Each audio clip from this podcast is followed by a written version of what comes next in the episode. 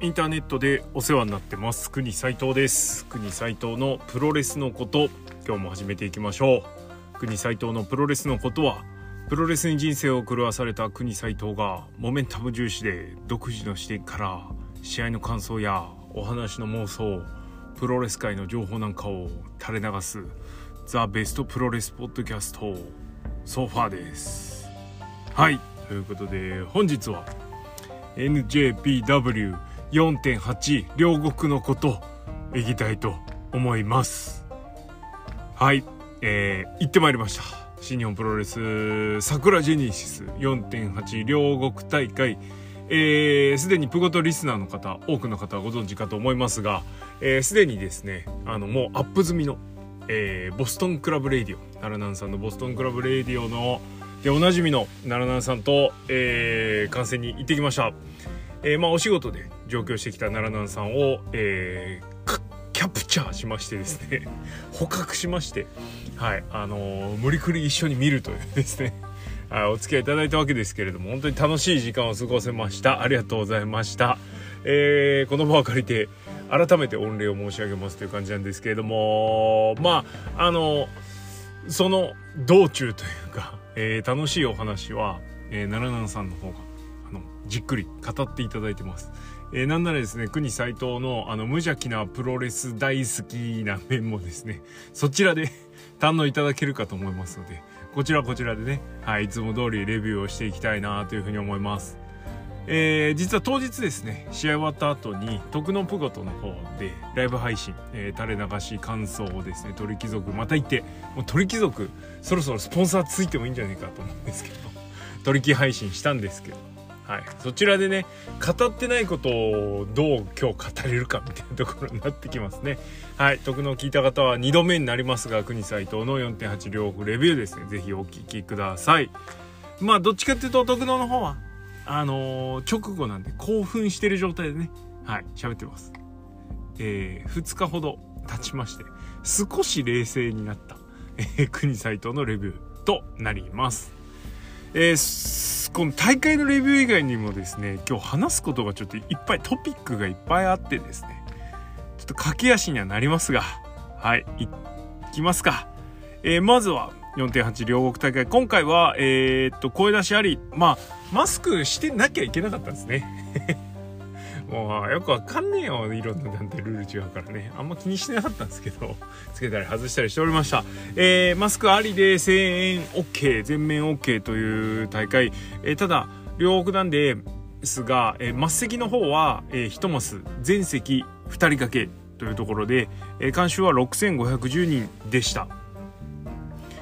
えー、少なくとも自分が見る位置からは2階席もほぼほぼ埋まっていて満員マークぐらいつけていいんじゃねと思ったんですけど満員すらついてるんですね。満員超満員超満員札止め。あれどっからが満員でどっからが超満員なんだろうね。結構長年の疑問なんですけど。はい。あのー、ということで、えー、ほぼ満員と言っていいでしょう、え、大声援の中で、え今大会は行われました。え国斎藤の座ってた位置は向こう上面末席向こう上面の13側、えー、マスの列でいうと後ろから34列目、えー、ぐらいだったんですね。で末席後ろの方はですね、あのー、天井が近いので声の反響がすごくするエリアです、え前の方行くとまあ当然筒抜けというか寸胴ん？筒抜け？天井まで吹き抜けてるんで、えね天井まで高い位置があるんですけどまあ真上天井でまあまあまだ前の方もちょっと天井ある状態だったんでまあ声がよう反響して大盛り上がりでした、えー、しかも赤環境的にもですねあの全全方向ですね厄介客がいないっていう久々ですね新日見に行ってあのめんどくせえなとかあいつうぜえなみたいな そういう客が近くにいないっていうことがねレアです。レアでしたね。あの声援ありの中という前提は当然あるんですけど、まあ、コロナ禍でもね後ろでペチャクチャ喋っててうるせえなと思う時もあったぐらいなんで、まあ、それ考えたらね本当今回に関しては非常にいい環境で観戦できた、まあ、これもあの工業の満足度に一役買ってるのかななんていうふうに思いました。さあじゃあそんなですね大盛り上がり。えー、っともう端的にですね、えーコロナ以降、えー、ベスト賞その前含めてもちょっとですね被験する工業を探さないといけないレベルで、えー、盛り上がったかなという感じです。素晴らしかった、えー、今年の東京ドームよりはっきり言いますけど面白かったです。1.4よりね。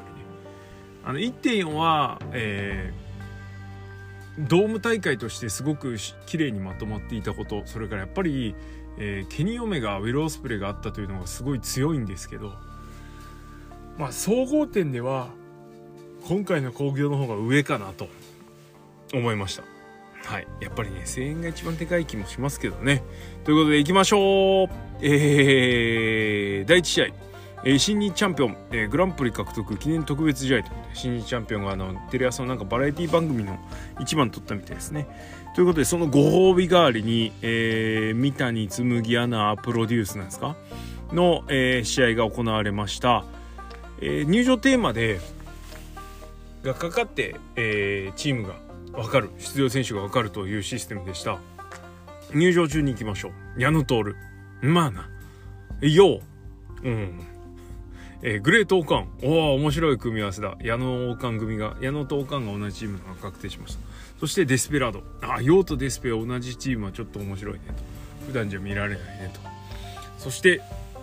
ここでまあ鈴木みのるは絶対入ってんだろうなと思い思いましたね、えー、前日の試合日程をですね確認して鈴木みのるが、えー、同日後楽園で行われている全日の工業に出ていないことをですね即座に確認しまして鈴木みのるは来るなっつったら鈴木みのる来ましたね。風になれ盛り上がってました、えー、そして最後誰かなというところでなんやねあの入場してる最中は奈良さんとよう、えー、ようがいるんだからショー出ちゃえばとかね。高木来いとかねいろいろ好きかって言ってましたけど翔も高木も試合次の試合後の試合出てるって状態でしたでじゃあ最後誰なんだっつってうーんって言ってたら棚橋あのー、まあ棚橋がいないことに対する違和感がなさすぎて違和感うん穴というかね感じがしてなかったねあ棚橋いないのかってすら話すらしてなかったんでね。まあそれがちょっといいのか悪いのかみたいなところありますけど。まあでもこのサプライズ枠で棚橋第一だろうが何だろうが関係ないですね。サプライズ枠で棚橋が出てくるっていうのはでかい新日分厚いなと思されましたね。はいそんな試合は13分10秒横入り石警備固めで矢野徹がなんと棚橋勝利棚橋から勝利するという試合でした、えー、まあ試合中いろいろありました、えー、鈴木みのると同じチームになる矢野。えー、え鈴木みのると同じチームになることを嫌がる矢野。そして、えー、試合前から、えー、揉めている鈴木みのると王冠そしてヨウとデスペも小競り合いをしていると。いうことでこれ後につながるのはやっぱりヨウとデスペのところかななんて思います。はい、ベスト・オブ・ザ・スーパージュニアも控えてるしね、えー、同じブロックでの対戦ちょっと楽しみにしたいと思います。ヨウがですねなんかちょっとあの なんつったらいいの？えー、子供みたいな煽りをしてたのがですね、ちょっと微笑ましかったです。はい。えー、あとは試合中はね、ちょっと長いなと思って、ぶっちゃけ試合そんな面白くなかったんで、早く終わんねえかなぐらい思ってました。はい、ごめんなさい。第2試合、えー、フランシスコ・アキラ、アーロン・ヘナレジェフコブ VS ショー、高橋裕次郎、キング・オブ・ダークです。イービルは8分1秒ツアー・オブ・ジ・アイランドで、えー、コブがショーから勝利しました。いや、この試合は本当素晴らしかったですね。まず、ハウス・オブ・トーチャー。えー、イービル率いるハウス・オブ・トーチャーなんですけれどもこちらはですねこのニュージャパンカップ1000円ありで、え、お客さんの大ブーイングをですね背に受け、えー、大活躍を見せましたね素晴らしいチームですハウス・オブ・トーチャー 評価一変みたいな感じですけれどもやっぱりねヒールにも声援は必要なんだなブーイングという改めて思いました、えー、そんなえー、仕事ができるハウス・オブ・トーチャー第2試合ですからね。暴れまくって散ってくれるんだろうなと思って。めちゃめちゃ期待しました。ねしかも相手はね、えー、まだチャンピオンのアキラと。それからこの間高木と5スター超え。ねデーブ・メルザーが高木ヘナーレののアルティメットトライアドマッチ。5.25をつけましたよ。でデーブ・メルツァーのスターレーティングにはね疑問を呈する方もが数多くいらっしゃいますけれども。まあ一つの指標としてはねいいと思うのでここで5.25取ったってでかいですよね。そんなヘナーレそしてジェフ・コブです。まあこの中だったらコブ負ける要素ないわなということでユナイテッドエンパイア勝つんだろうなと。それからハウス・オブ・トーチ暴れんだろうなぐらい思って見てたんですけども最後最後以外にもビッグスポットありましたね。まずジェフ・コブがために食べて出てきた時の暴れっぷりが素晴らしかった。えー、ショーが、えー、マッチアップだったんですけれどもショーとのマッチアップだったんですがショーの技が効かない、えー、最高に久々にですねこう新日の会場行ってね笑いましたね。笑いましたっつうとあれだけどいつもブスッと見てるみたいですけどそういうわけじゃないんですがあの心から面白かったシーンがありまして。え、全然あのショーの攻撃が効かないコブに効かないのやってたんですがショーがですね思い切ってあの勢いのあるですねスピアを放ったんですけどコブが微動だにしないっていうのが めちゃめちゃ面白くて。あのー、スピアなんでショーはねこうまっすぐになるじゃないですか。でコブにまっすぐになって刺さるんだけどそのままコブはもう動かないわ。ショーはそのスピアの体勢のまま下にズベンって落ちるめちゃめちゃ面白かったですね。なんかこうねバックスバニーとか。ああいうこうアメアメリカンコメディアニメを見てるみたいな感じですごく良かったです、はい、大好きこういうシーン。しかもコブとね勝負主役ってことでね、はい、バッチリでした、えー、そしてこの試合なんといってもフィニッシュです、えー、ショーがトーチャーツールスパナを出したところで、えー、レフェリーが止めに入る、えー、レフェリー止めに入ったブラインドをついて、えー、セコンドのディック統合がスポイラーズチョーカーでコブの首を絞める、えー、コブの首なかなか締まんないから東郷さんオブサルえー、オブサルけれども、えー、鼓舞力でトーチャーツールじゃねえや。えー、っとなんだっけ。今言ってたのに。スポイラーズチョーカーをひっぺがす。で、えー、そこにショーが突っ込んでくるんですけれどもその突っ込んできたショーごとですね、えー、ディック統合をおんぶしたままハウス・オブ・トーチャーを違うツアー・オブ・ジ・アイランドを完璧に決める。えー、当然東子さんおんぶしてるんで、えー、その分もですね商人を重りがかかるということで、はい、いつもよりも威力アップ何よりもですね人一人おんぶしてるのに技がぶれない鼓舞の素晴らしさ。ここ良かったですね。最高でしたねもうほんと。5000円って感じ。はい。そんな感じでございましたよ。えー、アキラは、えー、串田とケビン・ナイト、えー、新ジュニアタッグチームジェットセッターズにですね、挑戦を表明されていたらしくリングあ終わった後はねちょっとあのリング上から挑戦受けるみたいな感じも言ってましたね。はい、まあそんな感じで、えー、第2試合からテンションがメーターが振り切れました。もう約束された神工業みたいになっちゃいましたね。第3試合です、えー、武士高木慎吾内藤哲也 VS 同期金丸由伸太一、えー、真田を失った LIJ、えー、真田を得たジャスト5ガイズの試合ということでした。この試合は9分20秒足4の字固めで、えー、金丸が武士から勝利をしております、えー、試合開始前から同期が内藤を煽ってましてそれから太一が高木を煽っている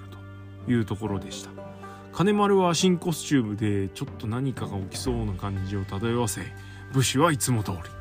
えー、そんな6社6用の状態だったわけですけれども試合はですね、えー、終盤、えー、金丸が武士の足攻めをして足4の字に入ります。なんとか武士耐えてたんですけれども同期がですねコーナーからのフットスタンプを決めて、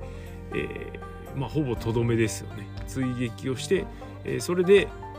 えタップアウトと。しかも脇っちょではですね太一が高木をストレッチプロ。ンあなんだっけ。違うよ。制定十字量で、えー、同期がナイトをなんとかなんとかなんとか。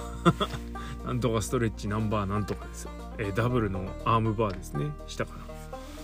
えー、を決めているという状態。すごく絵になる、え、フィニッシュシーンとなりました。これをもって、え、金丸ブーストがかかりましたしえー、内藤同期待ったなし感出たし高木もどうやら太一とやりそうだしという雰囲気になってですねちょっと LIJVS ジャスト5ガイズ次のシリーズの目玉になるのかなという感じがしました、えー、そして第4試合です、えー、モスタワとヒクレオタマトンガ VS エルファンタズモケンタデビッド・フィンレイは8分46秒 CR2 で、えー、ファンタズモがワトから勝利をしました。えもうこの試合は BC 側バレットクラブ側に何かが起きる予感ビンビン、えー、リーダー立候補発言。そしてフィンレイをリーダーとして認めない発言、えー、ケンタは俺たちのやり方でやっていくという話をしてましたので、えー、どっかが割れるなと、えー、当然、あのー、最近ね、えー、ロースイングファンの帽子をあの本投げなくなってちょっといい人感を出してるエレファンタズム。うんもうこれは裏切られてベビーフェイスターンだなという話におおむねなっていたかと思うんですが、まあ、結果その通りとなりました。えー、まあ試合もねもう面白かったですよヒクレオがいいとこ出したりタマトンガがねヒクレオに対していいお兄ちゃんぶりを見せたりとかね、えー、それからフィニッシュも、えー、すんげえサドンですからのクイック CR2 素晴らしかったですね。はい、えー、綺麗に決まった試合なんですが試合終わった後にフィンレイが、えー、タモをネバーのベルトで吸収。ケンタがヒクレオを、えー、NJPW ストロングのベルトで襲うと。そして2人とも、えー、馬乗りになってパンチを決める。それを止めるファンタズム、えー、ゲドウさんが、えー、止めに入るか否かのところで、えー、フィンレイとフ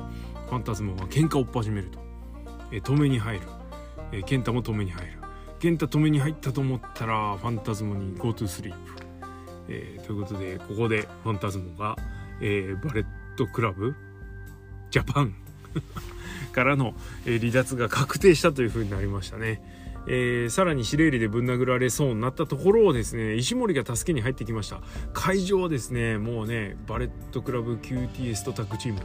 えー、ワールド QTS とタッグチームですね。の石森が助けに来たということでああ石森もバレットクラブだったいかと思ったんですがほどなくですね石森ニヤニヤしましてあこれダメだっつって。振り返って、えー、ファンタズモの、えー、チンスパ決めてで、えー、フィンレイがシレイリでさらにぶったたくとファンタズモね。伸びちゃうファンタズモかわいそうでしたね、えー、劇的な、えー、ベイビーフェイスターンです。ELP コールも起きてました。よかったと思います。えー、フィンレイはですねこれでまあバレットクラブの長にですね改めて収まったわけなんですけれどもなぜ KENTA と石森がやつに追随してるのかがいまいちよくわからない、えー、バレットクラブに関しては今度のドンタクで10周年を迎えるわけなんですが、まあ、10, 周10年の歴史の中で一番リーダー感がない人がリーダー感になリーダーになってる状態で迎えるます、えー、バレットクラブはそもそもですねえー、外国人労働者組合的要素ですね、えー、恵まれない日本で一生懸命頑張ってるのに恵まれない外国人たち。がいろいろ恵まれてない外国人たち。がいつも棚橋岡田だけがチャンスが与えられるっつってちょっとメタ的な発言もね、えー、混ぜつつ結成されたチームですね。その後ヤングバックス加えたりケニ・オメガ加えたりしてどんどんメジャーチームになっていきえー、デビちゃんが抜けて AJ がリーダーに収まりその AJ も抜けてケニー・オメガが長に収まりそしてケニー・オメガがすげえ試合してみたいなね。こう歴史がこう紡がれてるわけです。さらに J ホワイトにね最近も受け継がれました、えー、フィンレイがリーダーになったことに関してはまだ見守っていかなきゃいけないなと思いつつまあ唐突なのと、えー、それ以外のメンバーがあまりにもフィンレイがリーダーになることに何も言わなすぎててちょっと違和感。まあねもう初期メンバーもほぼいない、えー、唯一ファレがですね残っているんですけれどももうそのファレもほとんど来日しないということでまあ 国斎藤個人的にもですねバレットクラブに義理立てる必要がもうなくなってきていると。えー、タマとかねハレがいるんであればもうバレットクラブやつらがいればいわゆるコア4がね少しでも残ってるんであればっていうところですけどもういいかなってね感じです。あのバレットクラブディケイドっていうね、あの10周年を記念する T シャツのロゴがね、ちょっと映画のロゴっぽくて、えー、かっこよかったんで、えー、携帯の壁紙なんかにもしてますけど、まあ、心はもう離れてますよね、もうね。健太も石森もいるけどね、本当に。いや、バレットクラブのロゴが緑になっちゃったりしたらね、面白いなって感じなんですけど、でもフィンレイでしょ？なあ、どう？どう？むずいな。うん。本当に。まあとはいえですね、えー、なんだドラマ要素もりもりなので今後流れに期待です。えー、新日本プロレスを離れた J ホワイトも AEW で、えー、バレットクラブブラックゴールドみたいな名前でねやっておりますから。まだまだバレットクラブとしてはいるのかな？というところもあって、えー、これからのお話も楽しみという状態です。はい、えー、まあここまでアンダーですね、えー、第1はともかく第2第3第4は先が見える展開がもりもりでした、えー、こうなるとね、えー、次のシリーズこれからのシリーズへの期待値も高まるし、えー、なおかつ試合もねあのお好みの展開がふんだんに盛り込まれてたということでなかなか見ない。普段見られないコンビネーションだったり技だったり、えー、展開っていうのを見られるとやっぱりありがたいですよね。もうねタイトルこの後タイトルマッチ、えー、4連チャンあるんですけどこの時点で出来上がっちゃいましたねクイズだと。いやーちょろい客です本当に。はい、えー、でそんな中ですねここで G1 クライマックスの、えー、日程発表がありました、えー、今年は19工業、えー、ケツ2回が、えー、2戦が両国、えー、となっております。いろいろですねトピックあるんですけれども日程とはまた別でねまた話しますけど何よりも嬉しかったのが、えー、両国決戦 2days ケツ2つの両国の前ですね。があ我が地元千葉県え船橋で行われると。あ現在ね松戸に住んでるわけですけども船橋アリーナでやるっていうのはこれでかいね。正直船橋アリーナアクセスあんまり良くないので後楽園ホール行く方がですね多分時間的にもあの楽だし早いと思うんですけど。いやとはいえ、はい、県内でね G1 クライマックスですよ。新日の工業じゃなくて。カードが何であれこれもうね特に行くしかねえだろうって感じなんですけど、はい、盛り上がっております。いや G1 も盛り上がるといいっすね、はい、チケット取れるといいなって感じです。さあじゃあ行きましょうかね。えー、第5試合 IWGP 女子選手権試合 3way マッチ、えー、チャンピオンメルセデス・モネー。に対するはチャレンジャー安住葉月、えー、この試合は13分53秒モネメーカーで、えー、モネが防衛に成功しました。安住から一応フォロー取ったのかな。えー、3way マッチではあったんですが新日本プロレスで行われる 3way マッチと比べるとえー、3way らしさというか 3way の魅力が出てたなという感じです、えー、新日本プロレスファンは 3way マッチタイトルの 3way マッチを嫌うというですね傾向があるんですけれどもまあ女子の試合ということもあって少し低めハードル設定が低めでどれどれみたいな感じで見てた人も多かったと思います、えー、そんなお客さんがどんどんですね試合に引き込まれていくとか、えー、とにかく安住も葉月も休まない。えー、モネが住んでるみたいになっちゃいますけど。安住と葉月はねよう試合回してましたね。すごいっすね。はい。あのー、スターダムはうんまず入場が豪華なんでそこでねあれなんかすごいなすごい選手が来たなあかんで出てたわけなんですけど。そそれに加えてもうモネじゃないですか。もう権威がね、品格が違う人が入ってくると。いう感じなのでもう入場の時点でわこれすごい試合になるぞ感が出てたんですけれども試合始まった始まったでねポンポンポンポン動くし 3way ならではのシーン続出だしねね3社が絡んだビッグスポットがいっぱいありましたから本当面白かったです。えー、多分今日この興行を見た人の中では中には当然この試合がベストマッチだったマッチオブザナイトだったっていう人結構いると思いますおそらく最有力はこの後話しますが、えー、タッグ選手権。そして、えー、対抗でおそらくメインの、えー、IWGP 戦になるかと思いますが。っていうかねどれもすごいんだけどね。はい。あのー、それぞれ違うベクトルで面白い試合をやったという意味でこの試合が 3A マッチだったことも大正解だったと思うし、えー、スターダムへの引きにもスターダム工業へのね引きにもなったしえー、IWGP 女子の試合が全部こう新日本プロレスの興行の中に挟まることのこう違和感のなさをね作り上げたと思うし2試合ぐらい挟まんといいんじゃねみたいなね感じになったと思うんですけどいかがでしょうか、はい。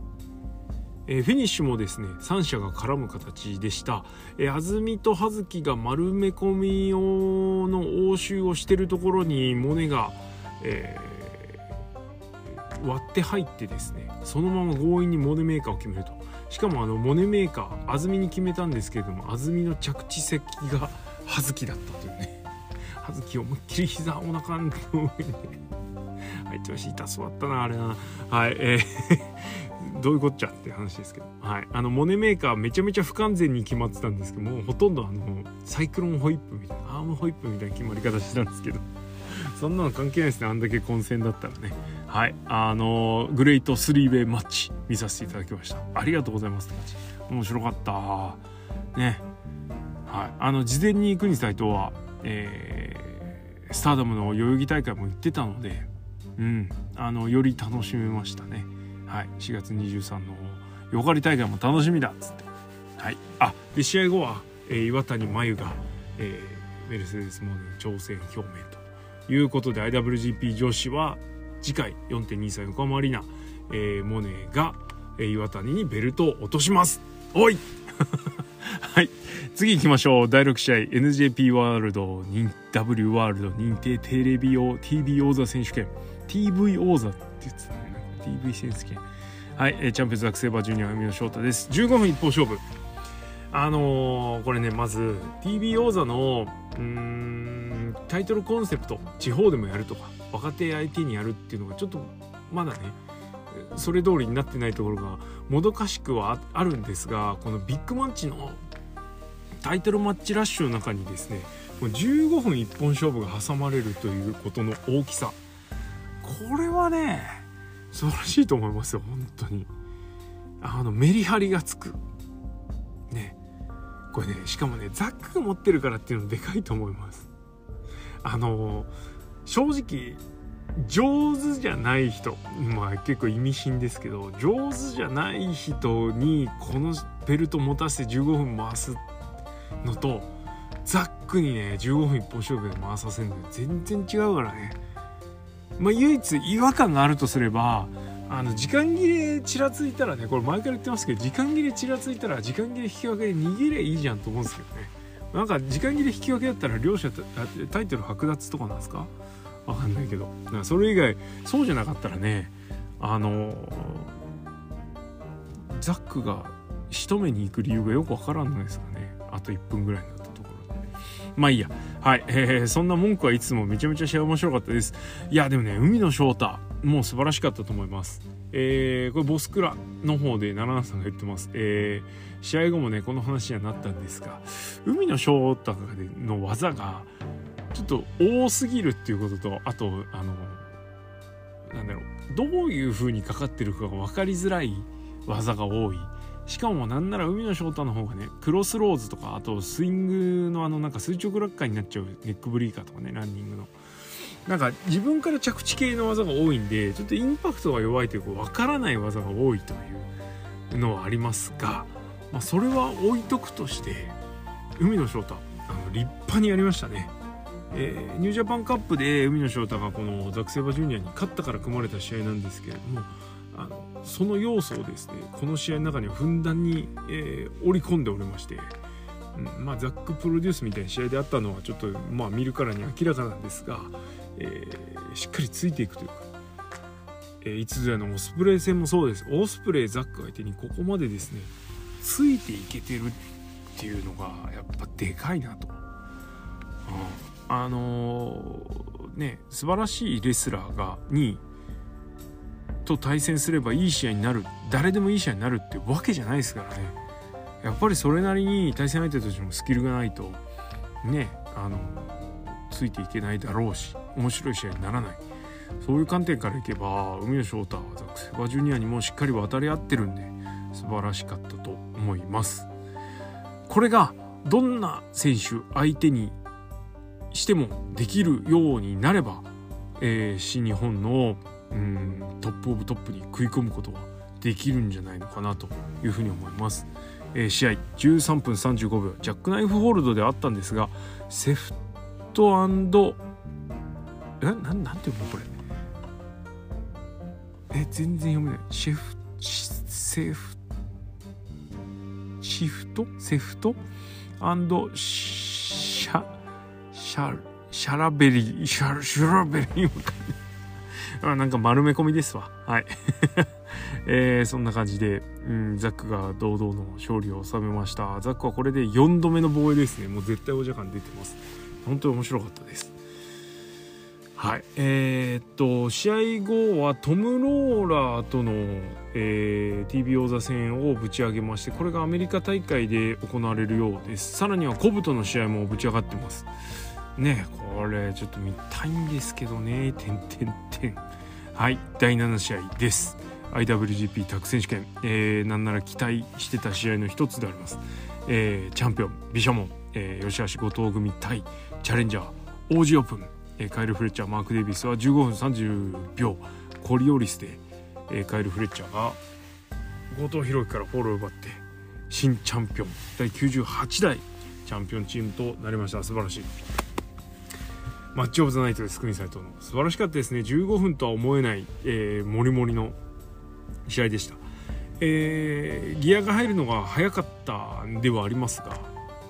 うん。あの新日本のタッグ王座戦で、えー、期待が膨らむということ自体が素晴らしいし。でこれはもうねここ1年ぐらいで新日本が頑張ってきた成果一番の成果かなというふうに思います、えー、もうね長年もう平成の世からですね、S、古くは SG タッグリーグの頃からですよ。新日本のタッグ戦は面白くないというのがもう定説だったわけです、えー、ところどころ面白い試合があったりとか目を引くチームはありましたがあんま面白くないんだよね。えー、その面白くないの裏にはですね全日本プロレスのタッグ戦線がめちゃめちゃ面白いということがあったわけです。えー、ちょっとね新日本タッグ弱えなっていうところは変わらなかったしシングル志向が多い選手がね昔から多いのでなかなかタッグが盛り上がらないというところがありました、えー、ここ数年もちょいちょいですねタッグチームあの有料タッグチームがですね出現しては消えということでなかなか安定しなかったんですけれどもまあ内藤真田組とか、えー、とデンジャラステッカーズとかねこの辺が盛り上がってそれからネバー6人タッグの石井義橋後藤組がすごく活躍してその中で吉橋がだいぶこう腕を上げ で吉橋後藤組が開花したという流れがあってですねああもうね毘沙門強い。面白いっていう風になってましたよね。でそこにもう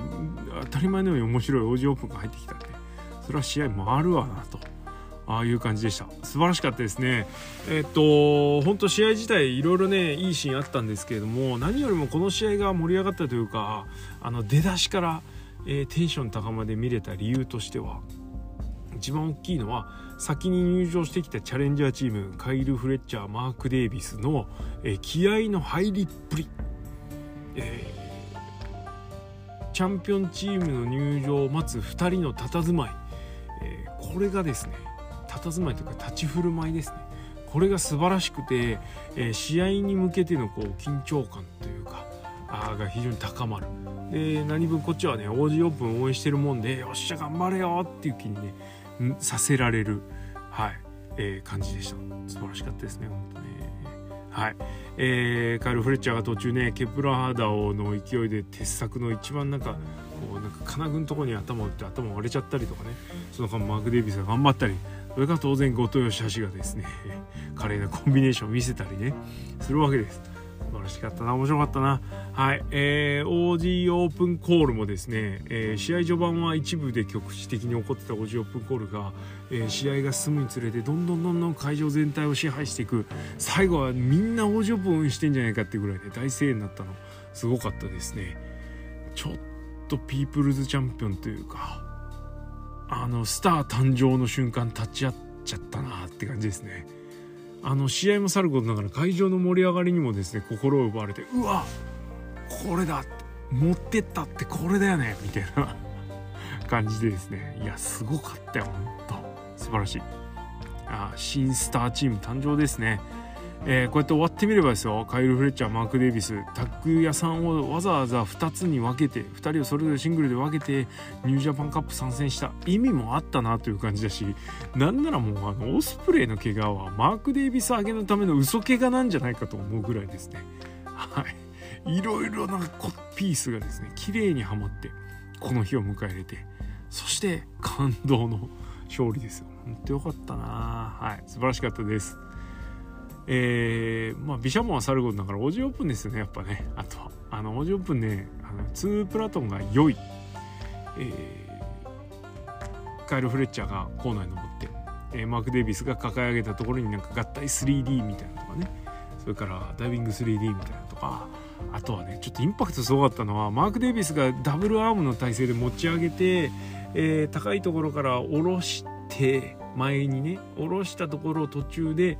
えー、フレッチャーがキャッチしてもうライディーンバスターですよね。覚えてますか？個人の技ですよ、えー、足持ってやる開脚スパインバスター。遠心力加わってるから威力倍増みたいな感じで。あの瞬間ねあの技出た瞬間に会場ボルテージ2ぐらい上がりましたね。すごかった。ドカーンなったね。そしてえー、フィニッシュ1個前の大技、えー、クロスボンバー、えー、サンドイッチラリアットなんですけれどもなんとこれもですねサービス満点、え、後藤義橋ダブルで決めるクロスボンバー。そして最後後藤にクロスボンバー決めてのコリオリスです。いやいいチームだな。はい素晴らしい。うんとしばらくチャンピオンでいてほしい。ああ来年ドームはチャンピオンでいいだろうぐらいの感じです。はいいい試合見にさせていただきました。いやこれでまたまだあとセミとメインがあると。IWGP ジュニアと IWGP 世界ヘビーそれぞれが控えてるということでねこれ大丈夫かなと。しかもちょっとねヒロムの試合が淡白なんで心配であったんですがということで第 8IWGP ジュニアヘビー級選手権チャンピオン高橋ヒロム VS チャレンジャーロビー・イーグルスです、えー、TMDK を入りしたロビー・イーグルスはね TMDK の TMDK コスでした。今まで着てたコスチュームの中で一番似合ってますね。よかった。えロビーが TMDK 入りをねちゃんとこんだけ描いてもらったんですがマイキー・ニコロスも同じくですねケオスから TMDK 入ってるんですけどあまりなんかこう特に何もないというところには目をつぶっておきましょう。はい。試合、えー、これまでですね分厚い試合ボンボンボンとねね IWGP 上司やって TV 選手権やってタッグでドカーンってなってる。大丈夫。と思ったらまあいつも通りのヒロここ最近の第93代チャンピオンモードのヒロムの試合ではありました。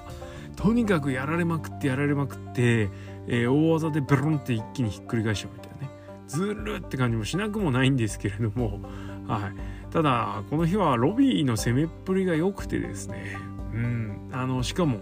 えー、ここで、えー、ロビーイーグルスの足攻め一点攻めで盛り上げてくるという流れになってました。うん、あのこの流れも非常に良かったと思います。し工業全体考えてもね。毛色が違うというか、まあ、当然 TV 王座選手権でザックの腕攻めっていうのもあったんですけれども腕攻め足攻めの差もあるし、えー、ロビーの足攻めの方がザックの腕攻めよりより必要だったのでねちっこかったし。ただねちっこいんだけど間延びしないというかね。うん。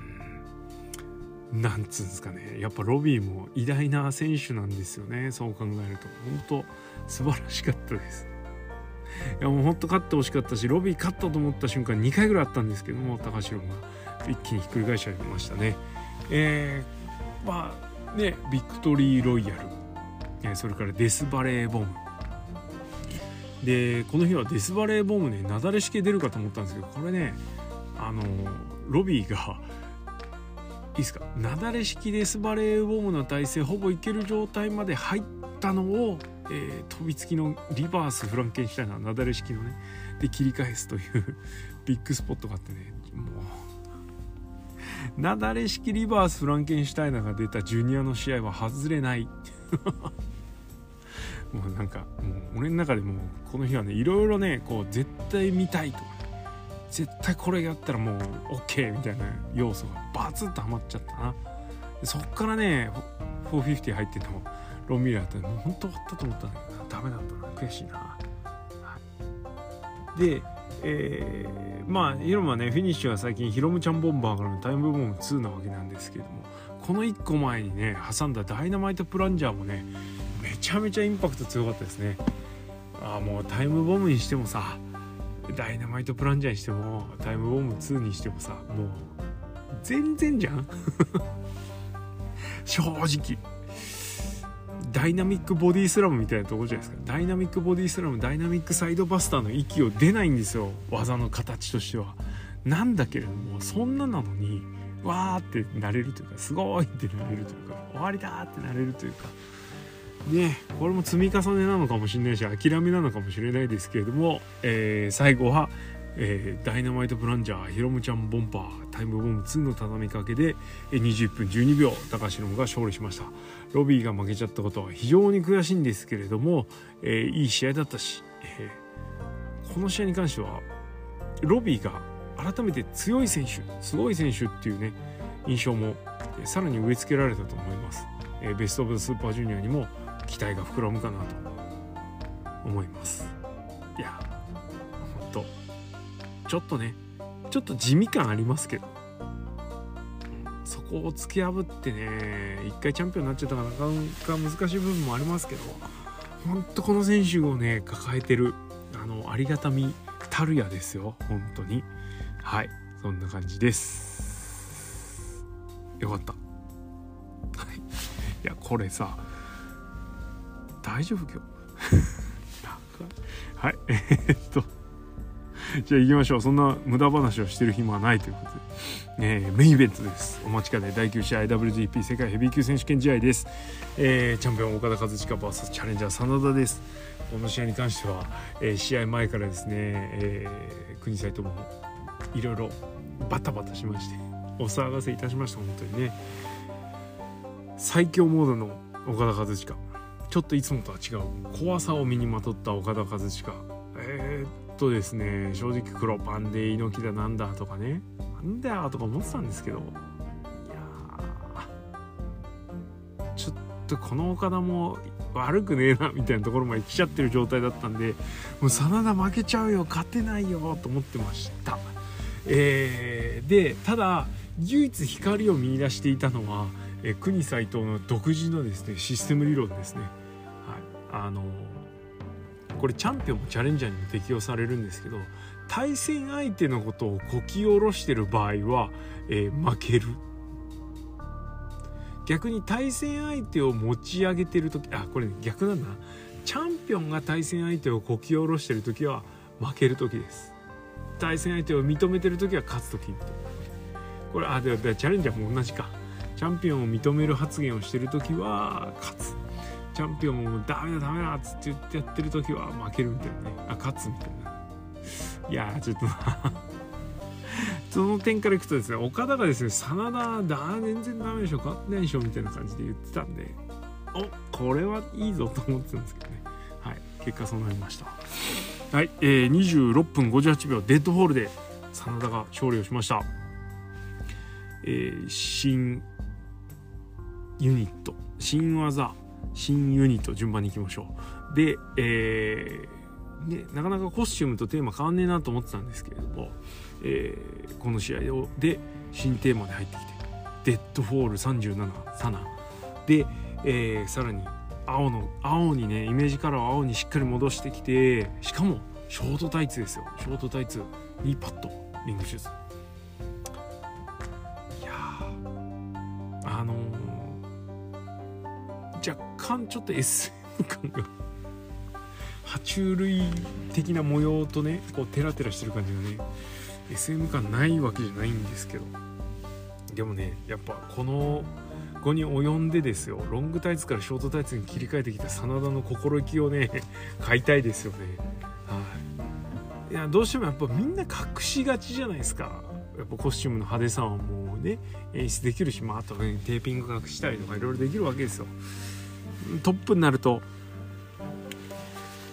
なかなか太ももが見れないっていうところありますけれども。ね内藤とか岡田太もも見せてますがボックスタイプです。えその点真田はですねブリーフタイプショートタイツです。もう正統派ですよ。いやーちょっと嬉しかったな正直。あそうきたかと。だったらもう名前も真田誠也に戻しちゃえよと思ったんですけど、ま、そこまではさすがにやらなかったですね。はいえー、もう追い風吹きまくってるんでこれ行くっきゃねえだろとこれ行くっきゃねえっていうかもうこれで負けたらもう真田終わっちゃうなとノアが引き取り先になるのかみたいなぐらいのね感じでありましたが、はい、無事勝ってよかったです。試合面白かったですね、この試合は。えー、っと、真田、岡田にしてはですね、両者ダウンのシーンが少なかった。それから、真田がだいぶそぎ落としてましたね。えー、真田の試合何かとつまんないって言われがちなんですけれども、まあ、俺個人もそうだし俺以外のねいろんなプロレスファンが見ていてちょっと真田の試合物足りないなと思うポイント、えー、ちょっと上調なスカルエンドとか、えー、まあ、あとちょっとパラダイスロックやんなくなったのもでかいなと思うしあとはその喋、んない割に、え、多いアピール、えー、それから対戦相手から目線を外して客席の視線飛ばしみたいな。こういうのがなかったんで良かったと思います。で岡田は岡田であのちょっとねクリーンモードというかちょっとおっかない、えー、ガンガン来るモードでなので、え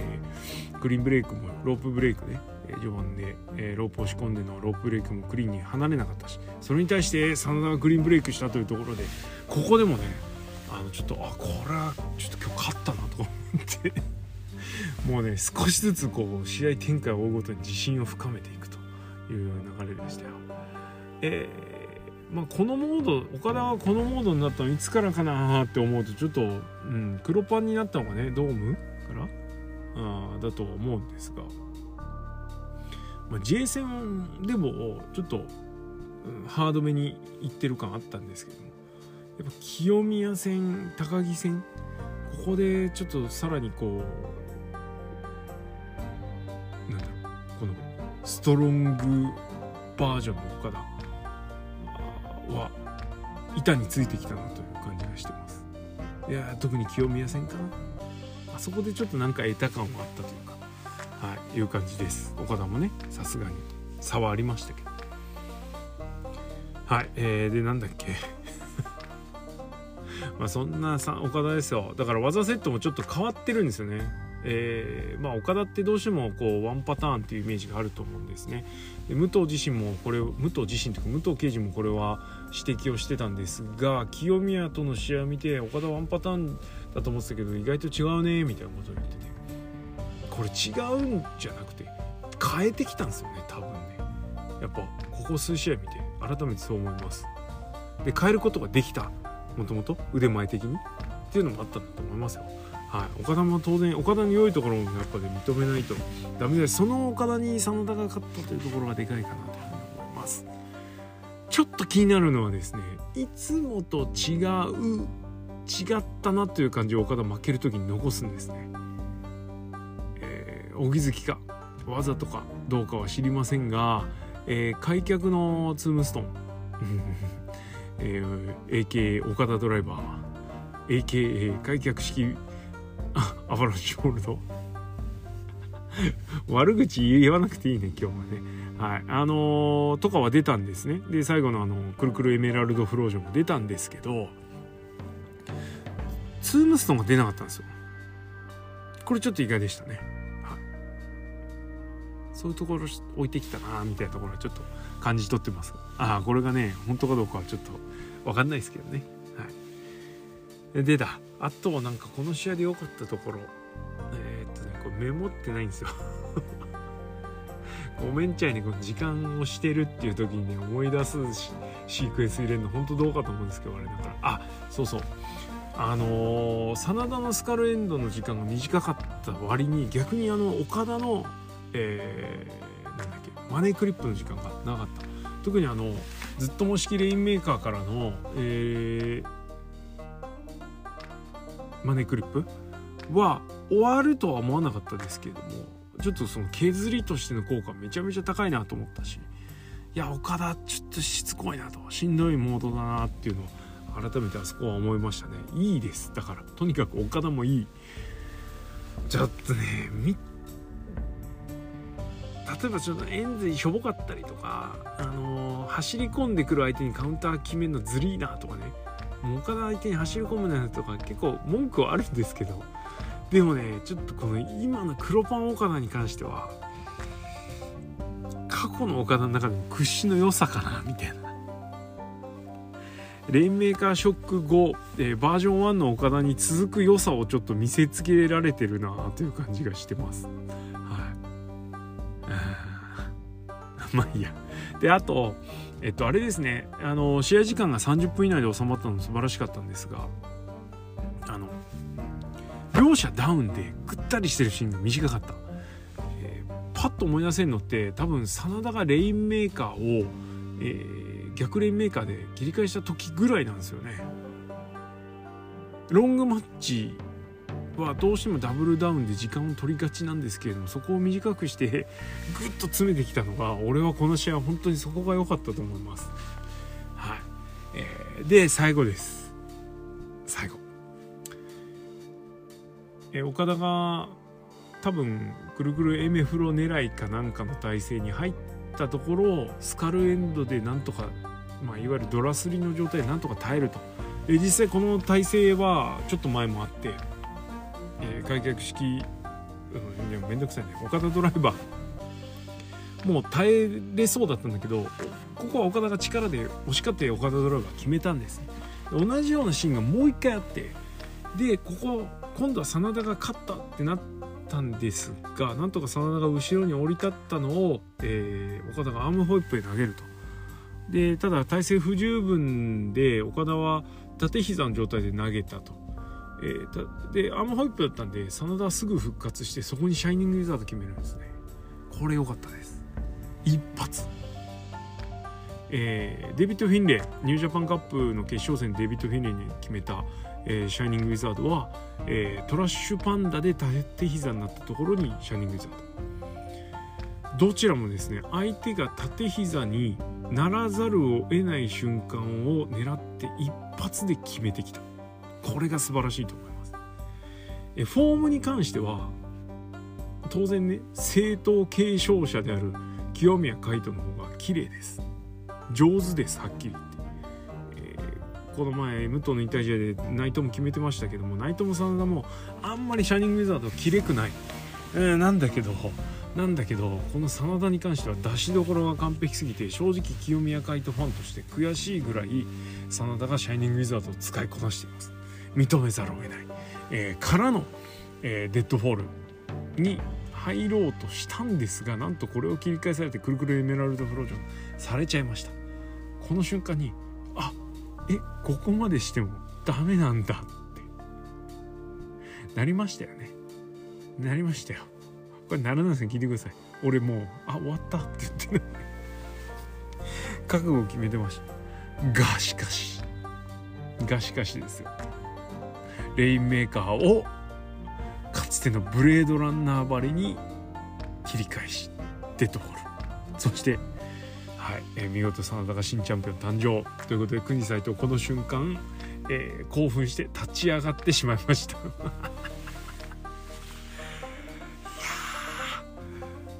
こうも嬉しいもんかね。ほんとね。あ素晴らしいですね。本当に。あのチャレンジャーがね勝つっていうのは素晴らしいです。い。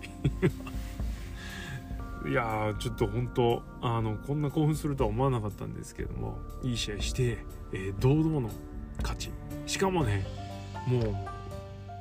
腹はくくってました岡田の勝ちで。えー、真田が突破したんで本当素晴らしかったです、えー、真田新チャンピオン、えー、ベルトを巻いた真田姿のかっこよさたるや、えー、もうベルトが意外とでかくてですね真田がパンツ履いてないように見えたっていうね話題もありましたがもうねあれねお笑いでもずんどこでも何でもないですよ。逆に考えてくださいあれ。真田のために作られたベルトなんですよ要は。一体化してるわけです真田と。IWGP 世界ヘビーのベルトは。ねえあのわしらの仲間のが真田がちょろいベルト取ったのなんだの言ってましたけれどもあの姿を見ろと。あのベルトが IWGP 世界ヘビーのベルトがなぜあの形だったのか。今日分かりましたよね。この日に分かりましたよね。真田の腰に巻かれるためだったし真田と一体化するためだったんですよ。もう一回見てくださ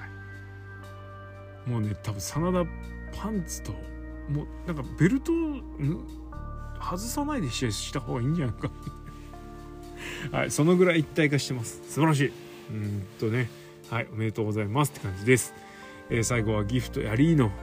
えー、See you next time やりいので。ちょっと相変わらずマスクマイクが危うい感じしましたけ